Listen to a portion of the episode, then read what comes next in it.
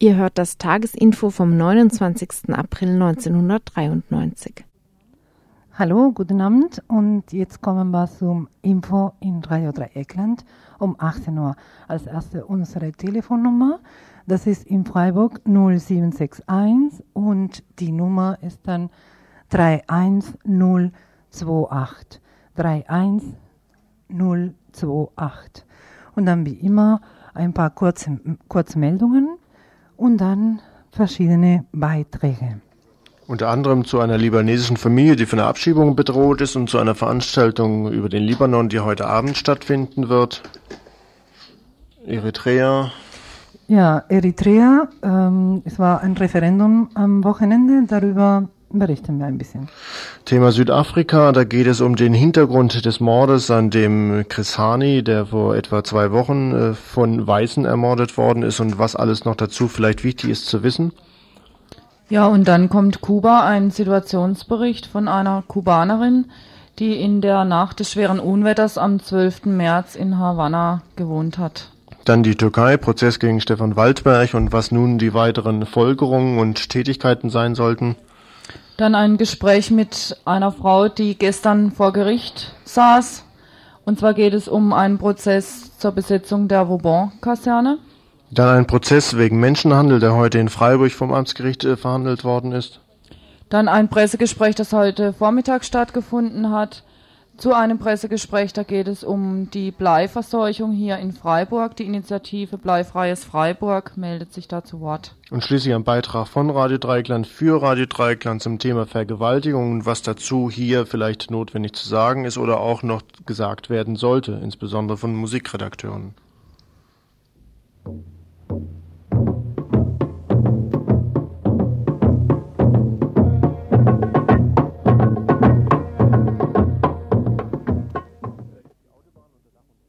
Autobahn unter Dach und Fach B31. Heute trafen sich Stadt, die Stadtoberen von Freiburg mit den Oberen aus dem Regierungspräsidium und beschlossen einen Vertrag über die Trasse der neuen Autobahn. Damit ist die Geschichte wohl noch lange nicht zu Ende. Viele Gruppen halten nach wie vor an der Opposition zu diesem Projekt fest, wenn auch in den Medien gerade die Diskriminierung beginnt, wer wen eigentlich ausnützen würde und wo denn die ursprünglichen Kläger blieben. Das Öko-Institut wundert sich immer noch über die Verschwendung von Steuergeldern, was mit der Umwelthauptstadt Freiburg wohl nicht in Einklang zu bringen wäre und das Aktionsbündnis gegen die B31 neu lädt ein, zum Beispiel zu einem Maifest des Widerstandes am 2. Mai um 14.30 Uhr an der Bruckmühle nahe Golfplatz. Dort soll die zerstörte Pyramide des Widerstands wieder aufgebaut werden, als Auftakt zu einer potenziellen Präsenz im Dreisamtal. Sie stellen darüber hinaus fest, dass die parlamentarischen Gremien, wie zum Beispiel der Gemeinderat Freiburg, sich bis zur Lächerlichkeit unglaubwürdig gemacht haben. Dies ist für die SPD-Mitglieder in diesem Bündnis doch endlich einmal eine Gelegenheit, die sie nun endlich auch umsetzen sollten.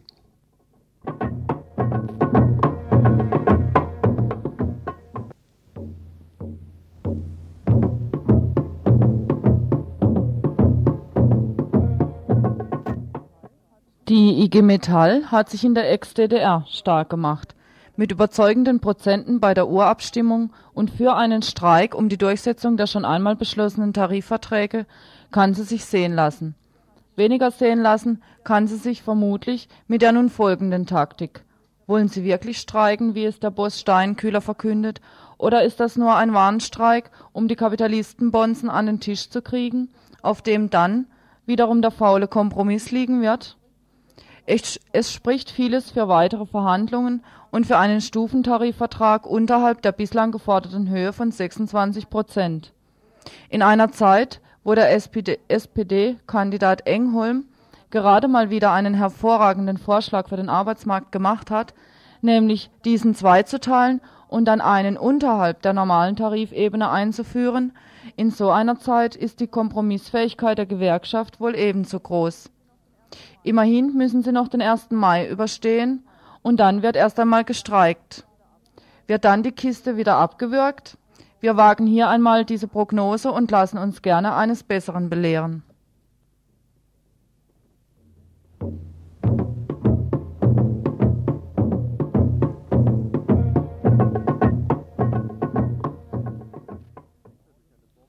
Kerstin Winter durch eine Bombe im Januar ermordet. Die Staatsanwaltschaft Freiburg ermittelt mit Hilfe des Landeskriminalamtes, die in einer Sonderkommission bald diese Ermittlungen nun abgeschlossen haben will. Ein Mann sitzt in der Psychiatrie, weil ihm ein, der Arzt eine schwere Psychose nachsagt. Das Gutachten, was diese Auffassung bestätigen will, sollte ursprünglich bis Ende April vorliegen. Der Staatsanwalt meinte heute am Telefon, dass es nun doch Mitte Mai werden würde. Es geht um die Untersuchung von schuldfähig oder nicht, ob es gegebenenfalls zu einer Anklage kommt oder nicht, ob die weitere Unterbringung angeordnet werden soll oder nicht. Insofern ein wichtiges Gutachten, was aber völlig außerhalb der Kontrolle von nachvollziehbaren Erkenntnissen liegt. Ermittlungen der Bullen in Sachen Kerstin Winter werden inzwischen auch aus Konstanz gemeldet. Aufgrund angeblicher Notizbucheintragungen werden dort Wohngemeinschaftsmitglieder einvernommen oder sollen vorgeladen werden. Auch in Tübingen und Berlin werde ermittelt, so heißt es. Von der Infogruppe Kerstin ist in den letzten Wochen zu all dem nicht mehr viel zu hören gewesen.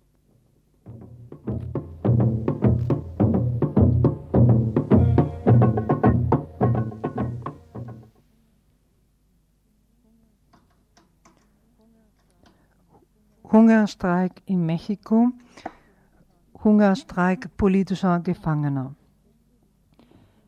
Es ist dies die Fortsetzung des Hungerstreikes von September-Oktober 92, der damals in Zusammenhang mit der Kampagne gegen die 500 Jahre Kolonialisierung in ganz Mexiko und Lateinamerika lief. Die von der Regierung damals gemachten Zugeständnisse wurden überhaupt nicht eingehalten und die Gefangenen haben nun beschlossen, den damals abgebrochenen Hungerstreik wieder aufzunehmen. Im Streik, den sie als unbefristet angekündigt haben, nehmen politische Gefangene aus allen Sektoren der Linken teil, also Gefangene aus den parlamentarischen Parteien sowie auch Gefangene aus den verschiedenen Massenorganisationen der unabhängigen demokratischen Linken, unter anderem indigener indigener Bäuerinnen und Bauern Gefangene aus der kleinen bestehenden, bestehenden Guerilla in Mexiko und so weiter. Wir lesen vielleicht jetzt eine kurze, ein paar Sätze von, von dieser Erklärung, die äh, unter anderem mh, wichtig ist, weil mh, die große Mehrzahl der streikenden Frauen und Männer sind Indigenas welche auch die Mehrheit der über 10.000 politischen Gefangenen sowie auch die Mehrheit der sozialen Gefangenen in ganz Mexiko stellen. In der Erklärung der Gefangenen steht Vorsetzung des Hungerstreikes von politischen Gefangenen in Knessen in Mexiko. Wir, politische Gefangene, welche die Koordination des Komitees zur Verteidigung der Menschenrechte in Knessen und der Hauptstadt Mexiko bilden, wollen der nationalen und internationalen Öffentlichkeit unsere Beteiligung an der zweiten nationalen Kampagne für die Freiheit der Gefangenen Indigenas und der sozialen und politischen Gefangenen bekannt geben. Und dann weiter, mit unserem Hungerstreik fordern wir von der mexikanischen Regierung die Anwendung des Rechtsstaates, für welchen sie sich international zwar öffentlich stark machen, doch im Inneren tote Buchstaben bedeutet. Tagtäglich werden die individuellen Rechte und die Menschenrechte tausender Mexikanerinnen mit den Füßen getreten. Die korrupte und ungerechte Justiz und Beamte werden extreme Strafen an und es ist ihnen egal, ob der Angeschuldigte unschuldig ist. In Mexiko wird die Armut bestraft und nicht irgendwelche Delikte.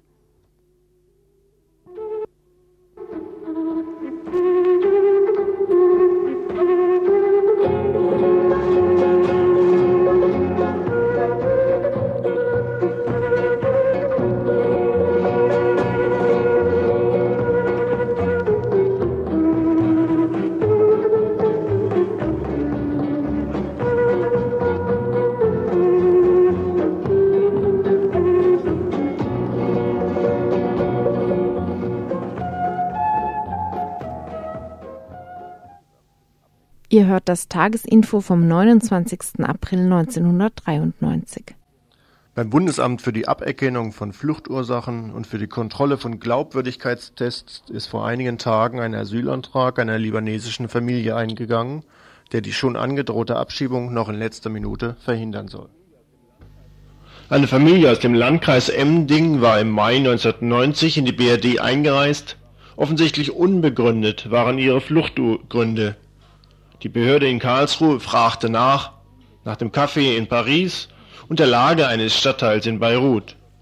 Dass sie von der Hisbollah verfolgt wurden, interessierte sie nicht so stark. Genau auf diese Verfolgung stützt sich nun aber der Folgeantrag dieser Familie, der dem Bundesamt in Freiburg zur Prüfung vorliegt.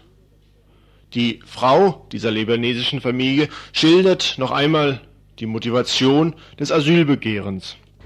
Äh, ich habe äh, so viel äh, im Libanon gehabt von Hisbollah und, äh, und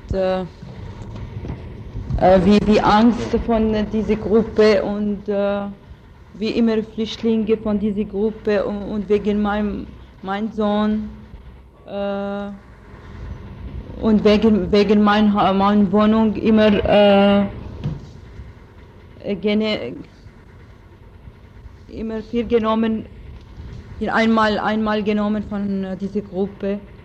Und äh, das war für mich sehr schlecht zum, zum äh, wie Leben im, im Libanon.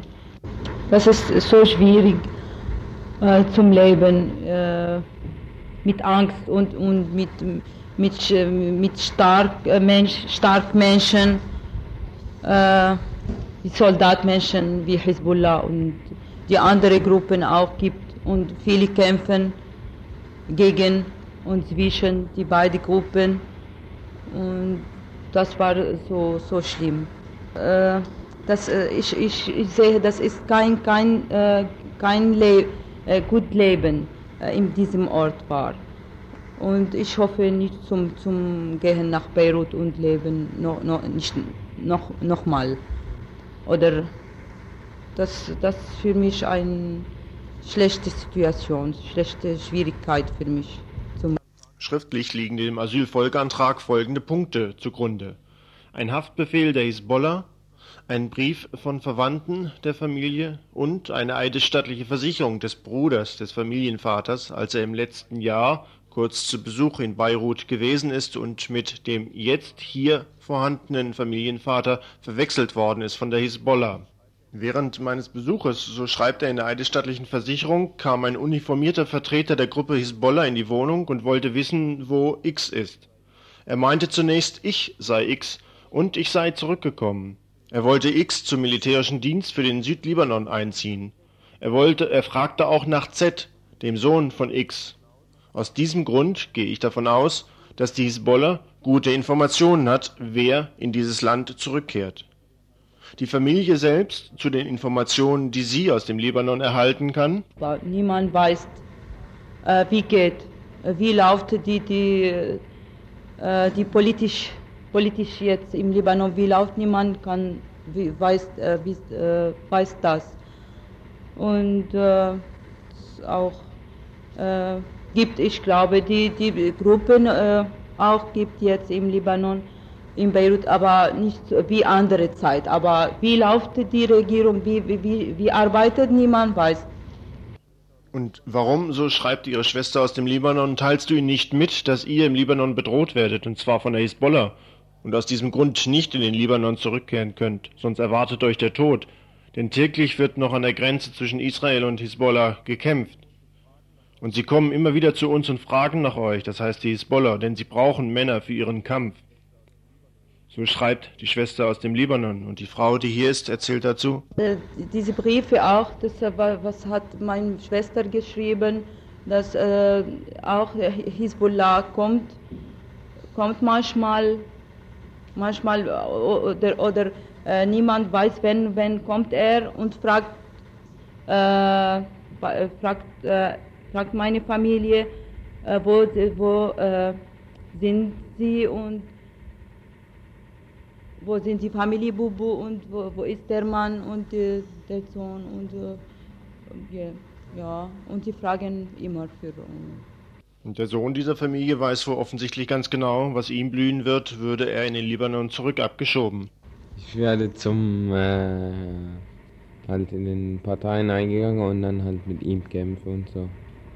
Weil ich 18 Jahre bin und deshalb nimmt er die jungen Leute immer mit.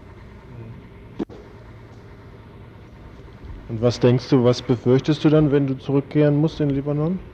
Ja, von den Parteien halt, dass ich halt Kämpfe mit, mit ihm will und so. Ja, und man halt scheiße, wenn jemand Krieg macht und sowas.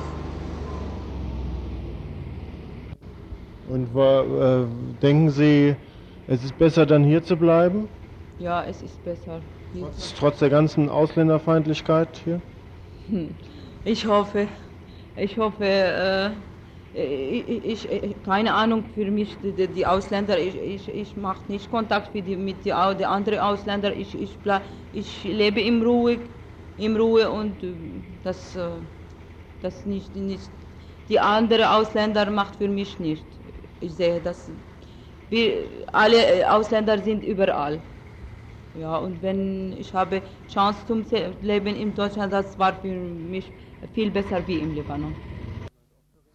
Im Studio Ronald Ofteringer von Medico International. Du bist vor einem Monat im Libanon gewesen.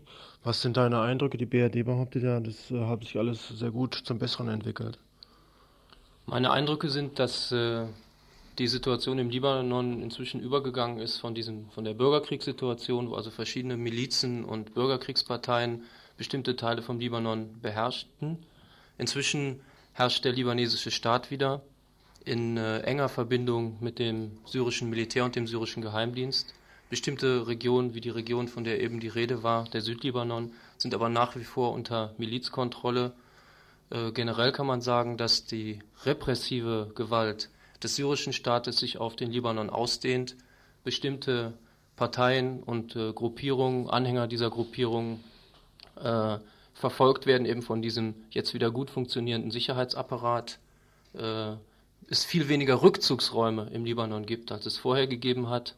Und ähm, die wirtschaftliche und soziale Situation durch die Krise so schlimm geworden ist, dass äh, die Leute, die dort sind, keine Überlebensmöglichkeiten oder Lebens, äh, menschenwürdige Lebensbedingungen vorfinden, geschweige denn jene, die zurückgeschickt werden, etwa aus der Bundesrepublik. Du wirst heute Abend zu hören und zu sehen sein auf einer Veranstaltung um 19.30 Uhr in Freiburg in der evangelischen Erwachsenenbildung, Goethestraße 2, zum Thema Libanon.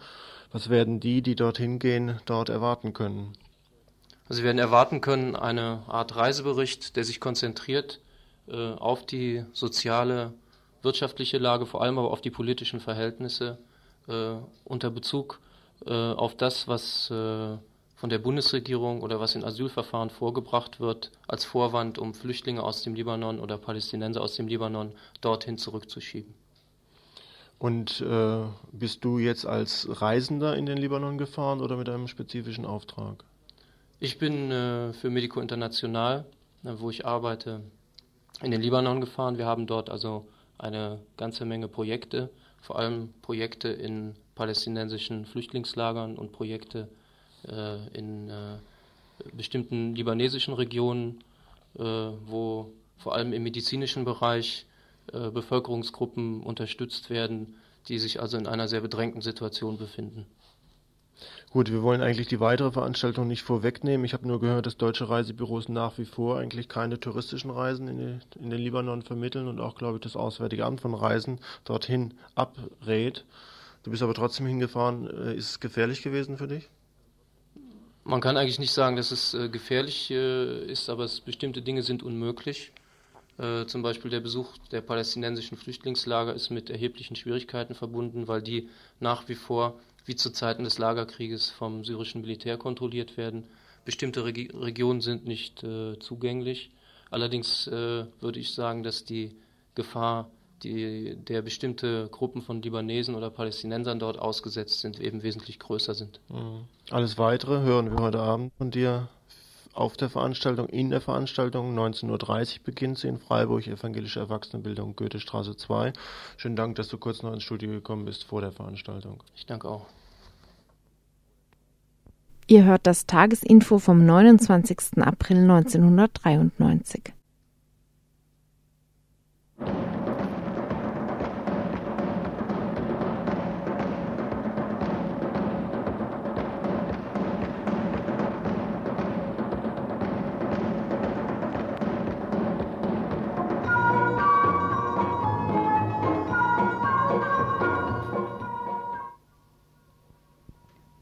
Ein neuer Staat ist geboren, Eritrea.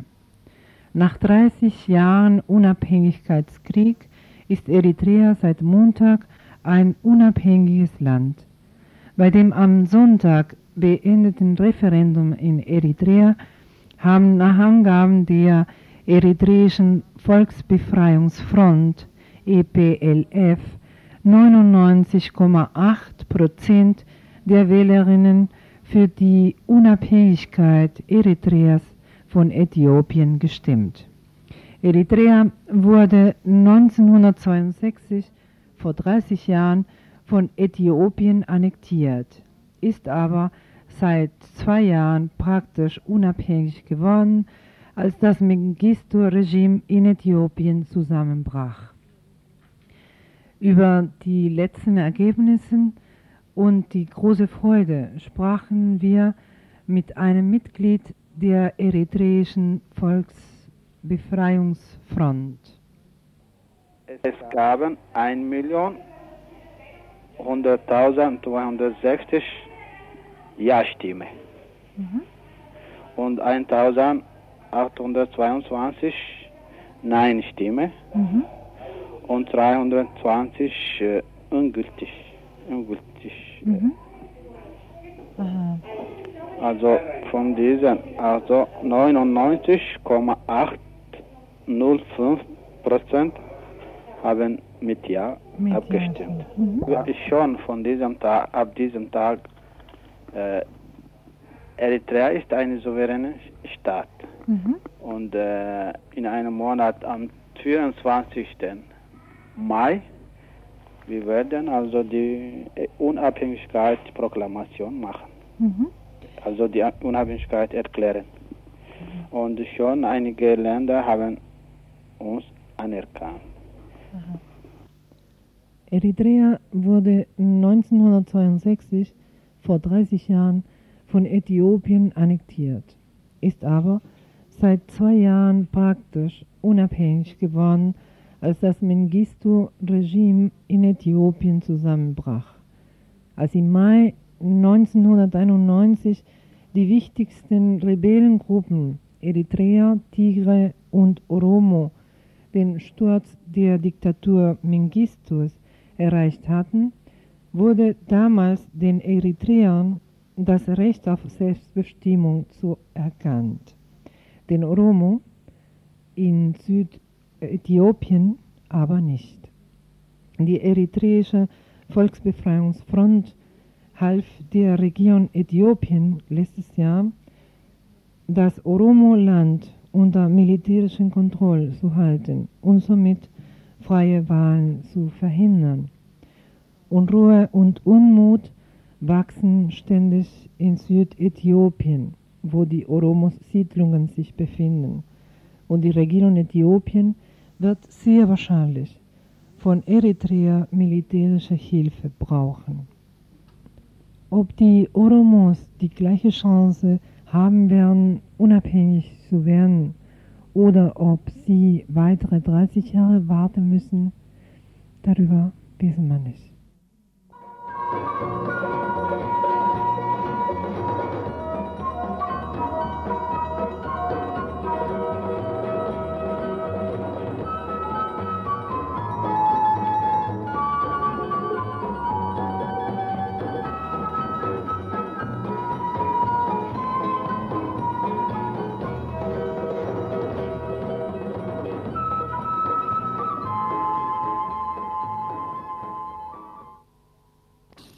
Gibt es nach der Ermordung von Chris Hani, einem der letzten Hardliner im Führungskader des ANC, eine weitere Aufweichung des Kurses? Oder ist die Wahl der politischen Mittel des ANCs, dem einen Flügel der Befreiungsbewegungen, nur äußerlich widersprüchlich?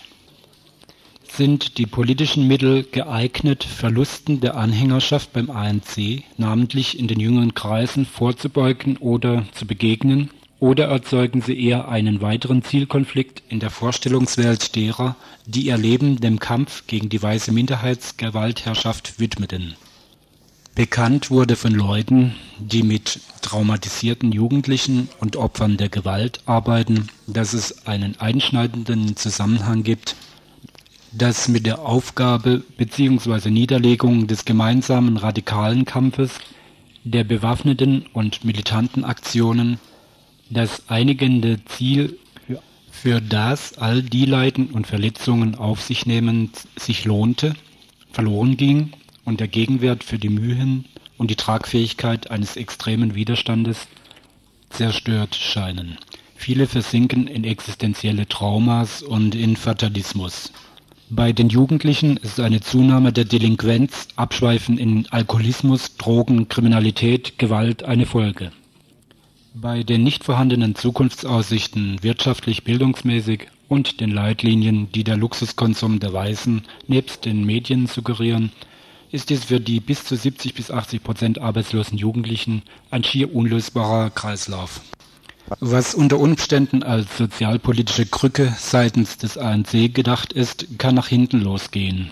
Entwertung der Gemeinsamkeiten bei Zielen und Handlungsmöglichkeiten. Gemeint ist hier die Werbebotschaft, die Nelson Mandela auf Veranstaltungen an die Jugendlichen richtet. Er fordert die Jugendlichen auf, sich in die militärischen Organe des ANC einzuschreiben und ausbilden zu lassen. Dies sei die einzige Chance, um das Machtsystem der Apartheid zu überwinden. Das Ziel sei, in einer gemeinsamen schwarz-weißen Armee unter gemischtem Kommando zu dienen. Diese Empfehlung zu den Exerzierplätzen der Militärs heißt natürlich, sich ganz auf die Bereitschaft der Weißen zu verlassen, einen Teil der Macht, in welch gearteter Weise und Wirkung auch immer, abzugeben. Eine Folge könnte derzeit sein, dass die mehr radikal denkenden Jugendlichen sich den Vorschlägen der Führung entziehen, dass andererseits der rechts ausgescherte Flügel der Zulu-Bewegung in Katar seine Gewalttaten und Angriffe fortsetzt und die Kräfte des Widerstands noch weiter geschwächt werden. Eine schon erklärte patriotische Front von AZAPO, BCM und PRC-Gruppen und ANC wird in Wirklichkeit nicht aufgebaut und nicht weiterentwickelt. AZAPO und BCM, die Bewegungen des schwarzen Bewusstseins und der PRC lehnen unter anderem die derzeitigen Verhandlungen als verfrüht und inhaltsentleert oder unstrukturiert ab und bleiben eher Beobachter. Das weiße System erreicht also die Wirkung, die nötig ist. Die schwarzen Kräfte sind aufgespalten und bekämpfen, und bekämpfen über die Homeland-Marionetten und Führer der Inkatha als auch über die bezahlten Schlägerbanden nebst der weißen Todesschwadronen die noch im Widerstand engagierten Kräfte. Gezielte Morde und Anschläge auf die personelle und infrastrukturelle Basis des Widerstands entfalten ebenfalls ihre Wirkung. Die Machtübernahme und Ablösung des noch kolonialen Siedlerregimes, das hemmungslos alle Ressourcen ausbeutete und die Möglichkeit für erträgliche soziale Infrastrukturen in der Nachapartheidsgesellschaft beiseite schafft durch Privatisierung von Gesundheitsverkehrs- und anderen Diensten, ist in einer relevanten Art und Weise nicht mehr möglich. Zu der vor eineinhalb Wochen in RDL gestellten Frage, ob in dem derzeitigen Verhandlungsprozess eher nicht beheimatete Gruppen nun in Aufruhr und Gewaltaktionen versetzt würden, gibt es eigentlich noch ein klares Nein. Die Situation, die mit der Ermordung von Chrysani entstanden ist, ist komplexer und noch anders zu beleuchten. Die Frage nach Mitbeteiligung oder Rivalitäten zwischen den Befreiungsbewegungen stand im Raum. Aber auch wenn der PRC die unveräußerlichen Rechte der Afrikaner vertreten will, auch wenn die Machtübernahme als Ziel eine andere Schrittweite und Bestimmung der Verhandlungen bedeutet, der PRC ist die Vereinbarung der Patriotischen Front eingegangen. Das heißt, auf die weitreichendste Art zu kooperieren. Und er führt keine Kleinkämpfe zwischen den Lagern, auch wenn die Aspekte der Verhandlungssituation abgelehnt werden. Weshalb legt sich der ANC in das Bett mit der Nationalen Partei? fragen spitze Zungen. Ein schwarzer Südafrikaner hier in Deutschland äußerte den Gedanken, dass auch innerhalb des ANCs größere Meinungsverschiedenheiten auftraten ob dies Machtkämpfe oder gar Revanchen mit sich bringt. Verschiedenes spricht dennoch dagegen. Da gibt es, da gibt es zwar einen historischen Zweig der Afrikanisten innerhalb des ANCs mit Leitlinien wie das Land gehört den Afrikanern.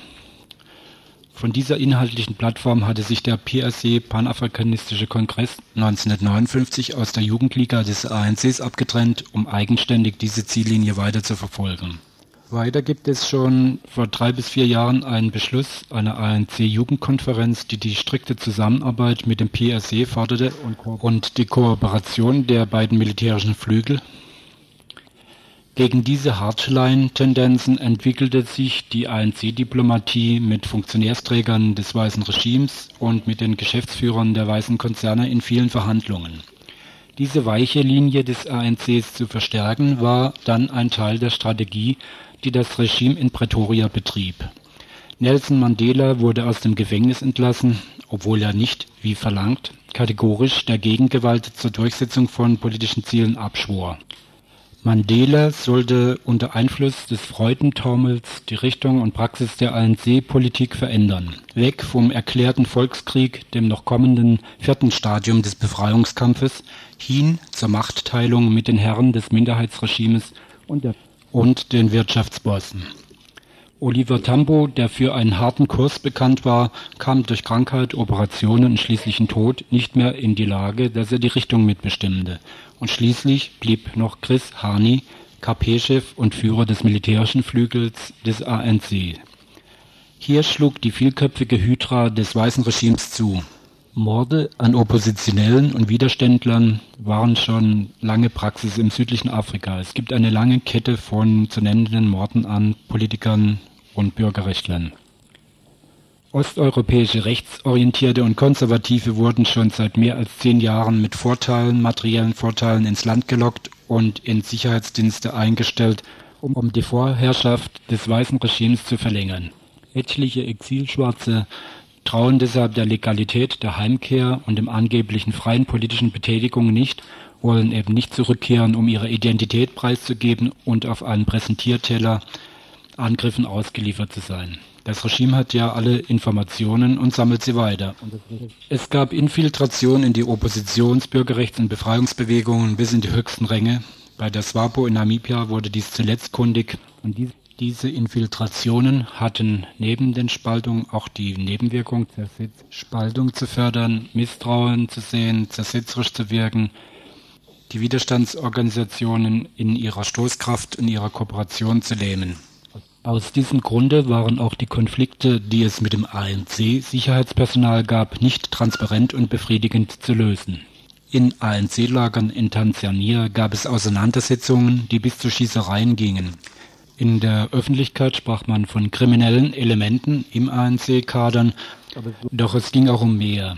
Mit Abweichlern und geäußerter Kritik an Einsätzen der bewaffneten Kader und an Führungspersonen wurde nicht glimpflich umgegangen. Aus dieser Phase stammt zum Beispiel ein offener Brief an Nelson Mandela, der Klage erhebt unter anderem gegen Chris Hani und auch gegen Oliver Tambo und ihnen vorwirft, nicht eingegriffen und nicht aufgeklärt zu haben. Diese Elemente reichen jedoch in der weiteren Einschätzung nicht dazu, Chris Hani als Opfer interner Macht- oder Racheaktionen zu deklarieren. Die Elemente und Details sollten jedoch ausgiebig in einem weiteren Beitrag diskutiert und offengelegt werden. Was auch dieser junge Deutsche zu sagen hat. Das heißt, ich empfinde diese Verantwortung, nicht nur für unser Land einzutreten im Ausland.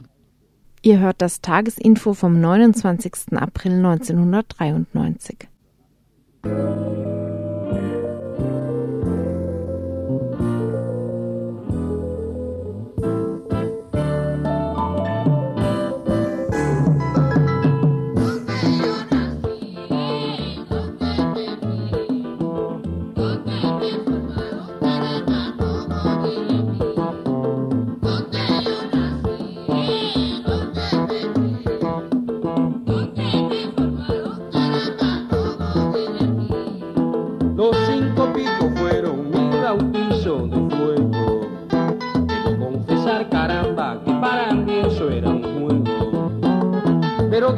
se terminó, se fue mi adolescencia. Porque con mis cuatro bocas me afirmó mi conciencia.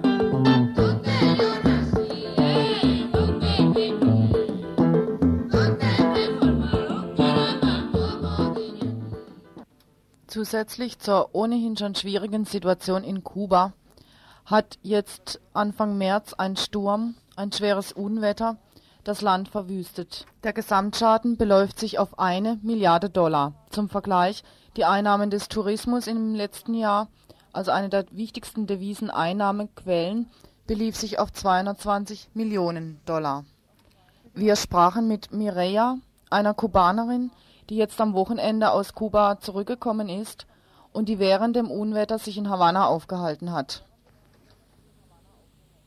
Du warst ja direkt in Havanna, ne? Ja, ich war direkt in Havanna. Das war in der Nacht vom 13. März und das war im Westen von Kuba vor allem, ja. Und dieses äh, Unwetter hatte äh, seinen Ursprung im Golf von Mexiko. Ja, in, in, Kuba haben wir so im Fernsehen gesehen, die, die Wellen waren acht Meter hoch und es hat äh, Hochwasser in Havanna und vor allem in der Ufernähe und damit in der Uferstraße Malekon verursacht. Mhm. Ja, es gab, ja, so wie wir auch gehört haben, fünf Tote insgesamt. In der Landwirtschaft gab es eins, auch in, in, auf der Straße und in Wohnungen auch. Ähm, es gab auch fast 20.000 betroffene Wohnungen und darunter 52 abgerissen von dem Sturm. Die äh, waren vor allem in einer Stadt, die Santa Fe heißt. Das ist auch in Havanna. Also in so einem äh, Vorort von Havanna? Ja, ja. Mhm. Ja, aber ja, die Bevölkerung wurde in Mitte der Sturm schnell evakuiert. Das heißt, die betroffenen Leute, ja, mit Hilfe der äh, Massenorganisationen und äh, vor allem die CDR, das ist diese Organisation zur Verteidigung der Revolution, die jetzt eine große Rolle spielt in solchen Sachen in Kuba.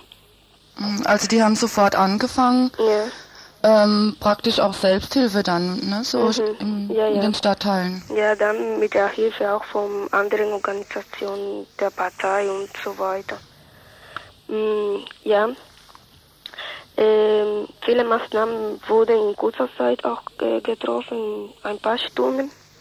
Zum Beispiel die, die Verteilung von Baumaterialien und Lebensmitteln äh, an die Geschädigten. Und ja, die Baumaterialien wurde etwas später, ja, nach der, nach der Sturm. Aber in diesem Moment von den Sturm, die Lebensmittelverteilung von, äh, an diesen Geschädigten vor allem.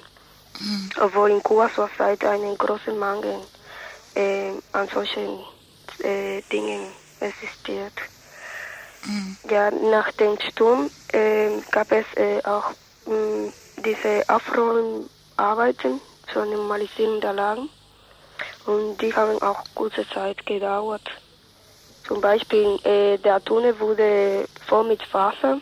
ähm, ja, das wurde voll mit Wasser und die Straßen waren auch sehr schmutzig äh, vom Stein und Sand, äh, die vom Meer kommt und auch von den kaputten Wohnungen. Äh, das war, diese Aufräumarbeiten waren vor allem in diesen Straßen und Tunnelanlagen, in Krank Krankenhäusern, Wohnungen, Schulen, industriellen und landwirtschaftlichen Anlagen und, und so weiter. Es gab auch äh, in der Landwirtschaft, so wie ich auch gelesen und gesehen habe, so im Fernsehen, äh, mehr als 6 Millionen Bananenbäume äh, wurden abgerissen, ja. Mhm. Und zurzeit, das ist auch äh, unser Grundnahrungsmittel in Kuba. Ja. Mm, Wie, wie hat denn die Bevölkerung reagiert? Hat es Panik gegeben oder ja. wie war das in, in der Nacht? Ja, und die Bevölkerung hat äh, darauf äh, sehr schnell reagiert und die Leute waren auch sehr ähm, äh, hilfsbereit.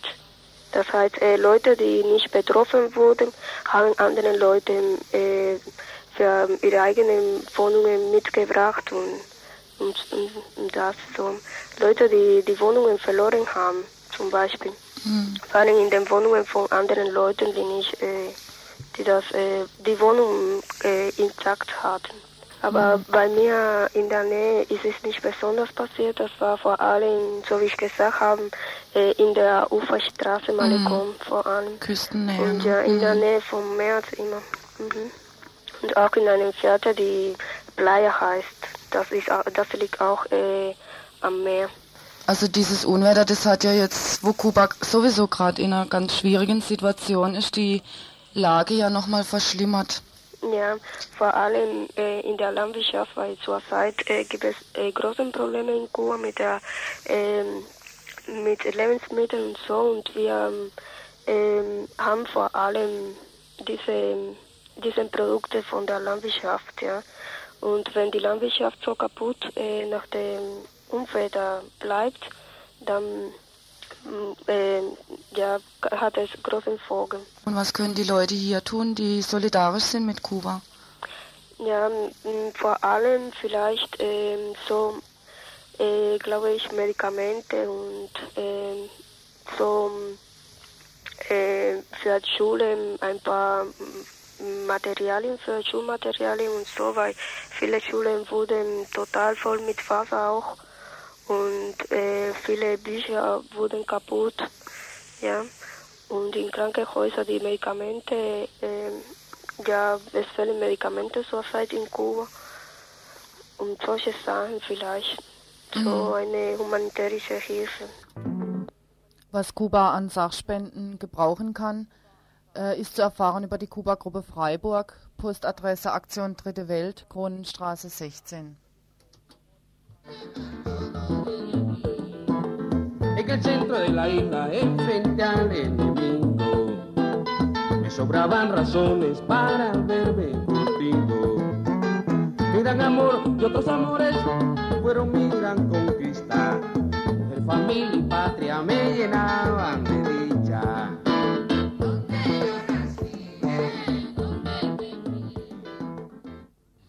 Die Zeit ist mal wieder ein bisschen knapp, deswegen etwas schneller der folgende Beitrag. Es geht um Stefan Waldberg. Urteil gestern vor dem Kassationsgericht in Ankara. Folgender Spruch wurde gefällt. Das Urteil wird gemäß Antrag bestätigt.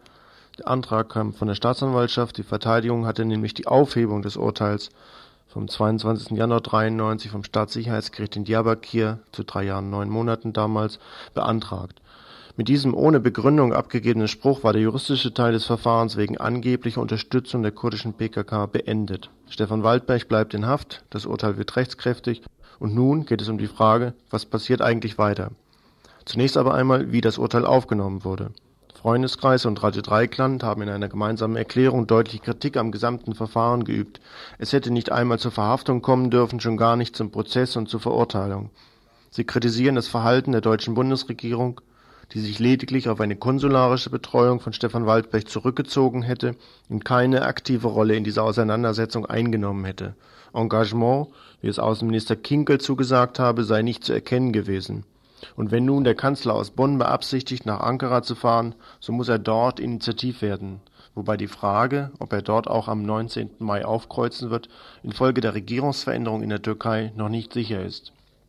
Aber auch in der Türkei selbst hätte man, folgte man der Logik der türkischen Regierung, erwarten können, dass sie zum Beispiel in diesem Urteil ein Zeichen setzten, dass sie mit der kurdischen Frage anders als bisher umzugehen gedenkt. Dass das nicht erfolgt ist, spricht auch für die These, dass die Türkei als NATO-Land das Problem nach wie vor militärisch zu lösen beabsichtigt. Verschiedene bundesdeutsche und internationale Vereinigungen haben gegen die Verurteilung protestiert, zuletzt zum Beispiel der Nationale Verband der Journalisten aus England mit 30.000 Mitgliedern. Der SPD-Abgeordnete Erler teilte gestern mit, dass derzeit der Mister Türkei der SPD, Fellermeier, in der Türkei weilen würde, um dort den Fall Waldberg anzusprechen. Durch dieses Unrechtsurteil sollte man sich nicht von Informationen und der Berichterstattung aus dem kurdischen Gebiet und zu Basisbewegungen in der Türkei abhalten lassen. Obwohl gerade in den letzten Wochen wieder Journalisten verhaftet worden sind, wie zum Beispiel Mitarbeiter von Micadele und Devirbmschi Gençlik, sollten nach wie vor die Menschenrechtsverletzungen zum Thema gemacht werden. Wie es Stefan Waldberg in Izmir, Butscha, dort wo er sitzt, geht, das konnte gestern seine Mutter herausfinden, die ihn dort besucht hat. Er ist dort derzeit mit der Korruption verdächtigen türkischen Beamten untergebracht, davon sind zwei Bullen. Ein weiterer Italiener sei ebenfalls auf der Station, demnächst soll sogar ein NATO-Beamter auch noch in die Abteilung verlegt werden, der sich in der Türkei strafbar gemacht hat. Also in merkwürdiger Gesellschaft. Und seine Forderung lautet demgemäß auch, dass er mit politischen Gefangenen untergebracht werden will. Nun habe er nämlich ansatzweise die kurdische Sprache gelernt, als er in Diyarbakir war, jetzt wird er mit türkischer Sprache und solchen Leuten konfrontiert. Das sei ein Unding. Genau diese Absicht aber hatte wohl die deutsche Botschaft in Ankara, als sie die Verlegung nach Izmir mit eingeleitet hatte. Rechtlich sind inzwischen eigentlich alle Möglichkeiten ausgeschöpft worden. Eine Ausweisung ist nach türkischem Recht nicht vorgesehen, eine Auslieferung hätte kein, keine rechtliche Grundlage, eine Strafverbüßung des Urteils in der BRD kommt aufgrund der Fragwürdigkeit der Verurteilung nicht in Betracht. Die deutsche Botschaft, so die Auskunft, warte jetzt auf Vorschläge der türkischen Seite. Auch eine Amnestie oder Begnadigung gäbe es in der Türkei nur zur Jahrtausendwende. Stefans Mutter hat jetzt einige Male noch Gelegenheit, ihn zu besuchen, bevor sie dann auch wieder zurückreisen muss. In Izmir gibt es nicht einmal so günstige, allerdings erkämpfte Haftbedingungen wie in Diyarbakir. Obst zum Beispiel dürfe von draußen nicht mitgebracht werden. Eine Gefangenenvertretung gäbe es dort auch nicht. Was mit den Initiativen anlässlich des Kohlsbesuchs ist, das wird vom Freundeskreis Stefan Waldberg derzeit überlegt. Ihr hört das Tagesinfo vom 29. April 1993.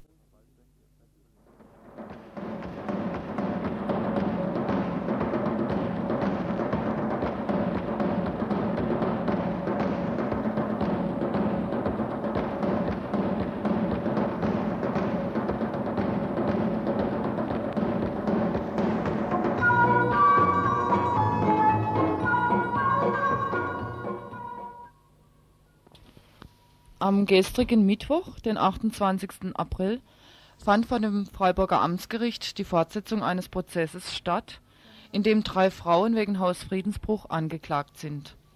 Sie sollten Ende September 92 ein Verwaltungsgebäude des zukünftigen Bezirkssammellagers in Freiburg besetzt haben. Aber auch der gestrige Prozesstag blieb ohne Ergebnis. Es wurde erneut vertagt auf den 10. Mai. Gestern sollte geklärt werden, ob der Strafantrag rechtmäßig gestellt wurde oder ob Frau Hoffmann, die jetzige Leiterin des Bezirkssammellagers, überhaupt berechtigt war, diesen Strafantrag zu unterzeichnen. Vielmehr arbeitete die Verteidigerin heraus, dass laut 77a StGB der Leiter der Dienststelle hätte unterschreiben müssen, beziehungsweise wurde die Frage aufgeworfen, ob das Regierungspräsidium dazu bevollmächtigt ist oder ob nicht vielmehr der Eigentümer der Wabon-Kaserne, der Bund, hätte unterzeichnen müssen. Das Land Baden-Württemberg hat das Kasernengelände lediglich gemietet. Bei Angelegenheiten von politischer Bedeutung besagt die Zeichnungsregelung, also wer bei welcher Sache unterschreiben darf, dass dazu ausschließlich der Regierungspräsident bevollmächtigt ist Herr Eirich vom Regierungspräsidium verneinte zwar, dass die Besetzung vom September 92 eine politische Bedeutung hat. Wir haben jetzt im Studio eine der Angeklagten und ich kann mir vorstellen, dass du oder dass ihr zu dem Punkt, ob diese Angelegenheit eine politische Bedeutung hat oder nicht, anderer Meinung seid. Ja, ich denke, es ist ganz selbstverständlich, dass der Herr Eirich das verneint, weil ihm geht es natürlich darum, dass diese Sache weiterhin strafrechtlich verfolgt wird. Und äh, deswegen wird er es verneinen, dass es eine politische Bedeutung hat, weil sonst hätte, wie gesagt, der Regierungspräsident unterzeichnen müssen. Es ist aber trotzdem ganz interessant, dass er bei dieser gestrigen Verhandlung bestätigt hat, dass das Regierungspräsidium enorme Akzeptanzprobleme hatte bezüglich des Bezirkssammellagers. Und deswegen gab es ja auch im Vorfeld der Eröffnung des Bezirkssammellagers sogenannte Bürgergespräche, zum Beispiel in St. Georgen oder hier im Friedrichsbau. Ich denke, dass bei diesen Bürgergesprächen, sogenannten Bürgergesprächen, ähm, Entscheidungen, die in Bonn gefallen sind, hier vor Ort der Bevölkerung erst schmackhaft gemacht werden sollen. Ich denke, dass es hier in Freiburg einen breiten Widerstand gegen dieses Bezirkssammellager gab und dass die Stadt Freiburg, die bei diesen Gesprächen durch OB Böhme vertreten war und durch Herrn Eirich, versuchen wollten, gute Stimmung für dieses äh, Lager zu machen und Bedenken der Bevölkerung auszuräumen.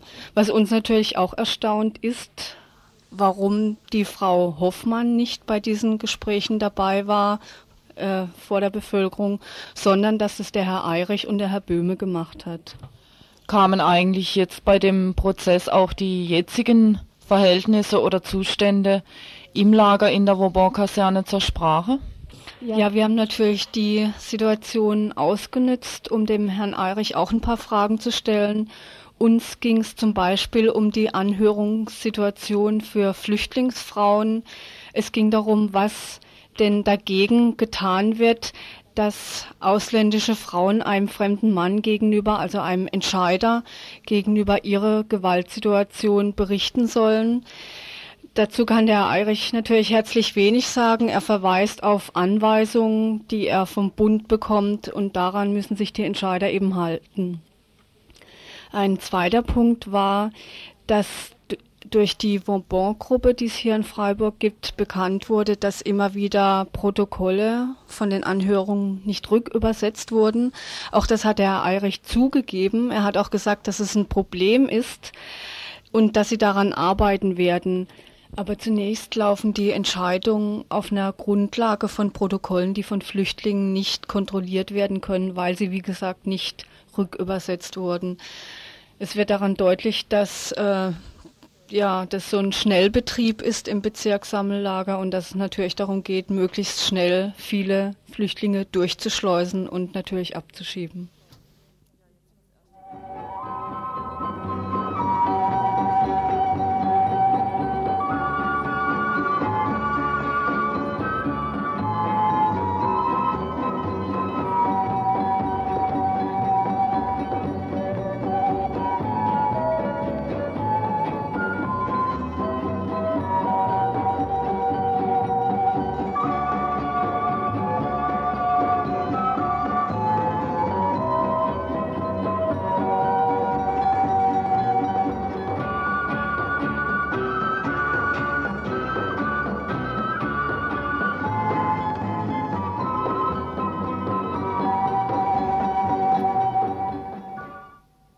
Ihr hört das Tagesinfo vom 29. April 1993.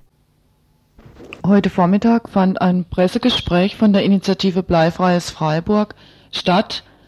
Es ging um die Bleibelastung in Freiburg. Wir haben eine Mitgliedergruppe im Studio. Kannst du erklären, wie die Lage aussieht? Äh, was ist euer Anliegen?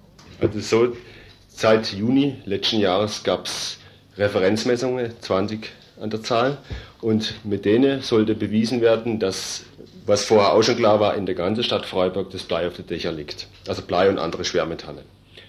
Und äh, das ist inzwischen klar, das ist damit bewiesen. Das heißt, jetzt müsste die Auflagen, die fürs Grün gelten, nämlich die Dächer zu sanieren und entsprechend diese Schwermetalle wegzusaugen und eben zu reinigen. Das muss jetzt aufs ganze Stadtgebiet ausgedehnt werden. Und was sagt die Stadt dazu? Also jetzt besteht noch ein Konflikt zwischen Baudezernat und dem Umweltdezernat. Und der ist auf der Ebene, dass natürlich das Baudezernat einen reibungslosen Ablauf will von Baustellen. Das ist ganz klar, das ist eine ökonomische Frage und das Umweltdezernat will natürlich, dass, oder hoffen wir, will, dass diese Reinigungen, diese Sanierungen von Schwermetallen stattfinden. Das Ganze ist, läuft jetzt so, dass sie das Umweltamt Empfehlungen ans Bauordnungsamt gibt. Diese Empfehlungen werden vom Bauordnungsamt überarbeitet und verwässert, würde ich mal sagen, so dass es äh, abgeschwächt wird und nachher nur noch Reinigung heißt. Die Auflagen werden so gering gehalten, dass sie auch nicht mehr klar durchschaubar sind für die einzelnen äh, Bauherren. Was, äh, bewirkt diese Bleibelastung bei ja, Menschen? Ja, also es ist natürlich klar, dass die größte Belastung von diesen Schwermetallen immer die Kinder abkriegen, also vor allen Dingen die Krabbler die halt dann auf dem Boden den Staub direkt in den Mund nehmen und dann sagt man halt, dass sie sehr viel Staub, das weiß man eigentlich auch, sehr viel Staub aufnehmen und im Feinstaub ist das Schwermetall dran. Und dieses äh, Schwermetall, das nehmen wir mal wieder Blei als Beispiel, das ist, äh, das wird dann abgelagert in den Knochen, vor allen Dingen bei Kleinkindern, die wachsen, da wird es dann richtig eingebaut in die Knochen. Ist dann äh, akut, äh, wenn es akut aufgenommen wird, kann man es im Blut nachweisen.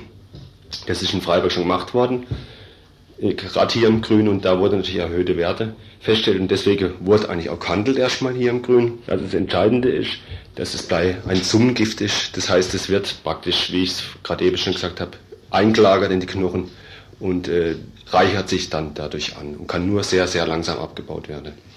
Das Blei kommt also im Moment sekundär natürlich, oder das heißt, wo, wo man es erkennen kann, eben auch von den Dächern, da liegt sehr viel, aber wo es wirklich herkommt, das ist äh, zum Teil unklar. Man weiß es natürlich jetzt von diesen Gießereibetrieben, von den alten, da kam es auf jeden Fall her.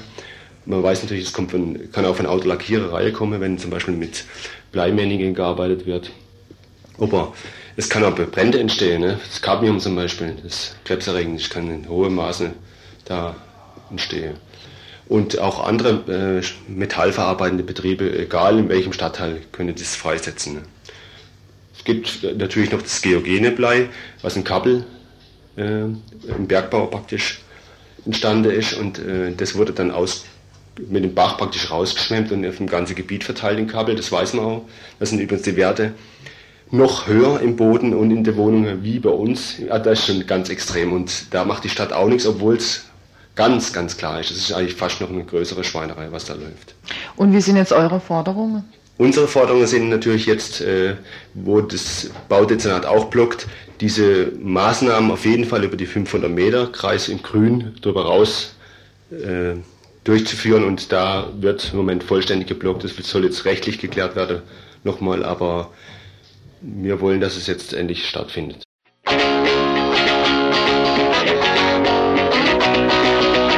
You gotta talk like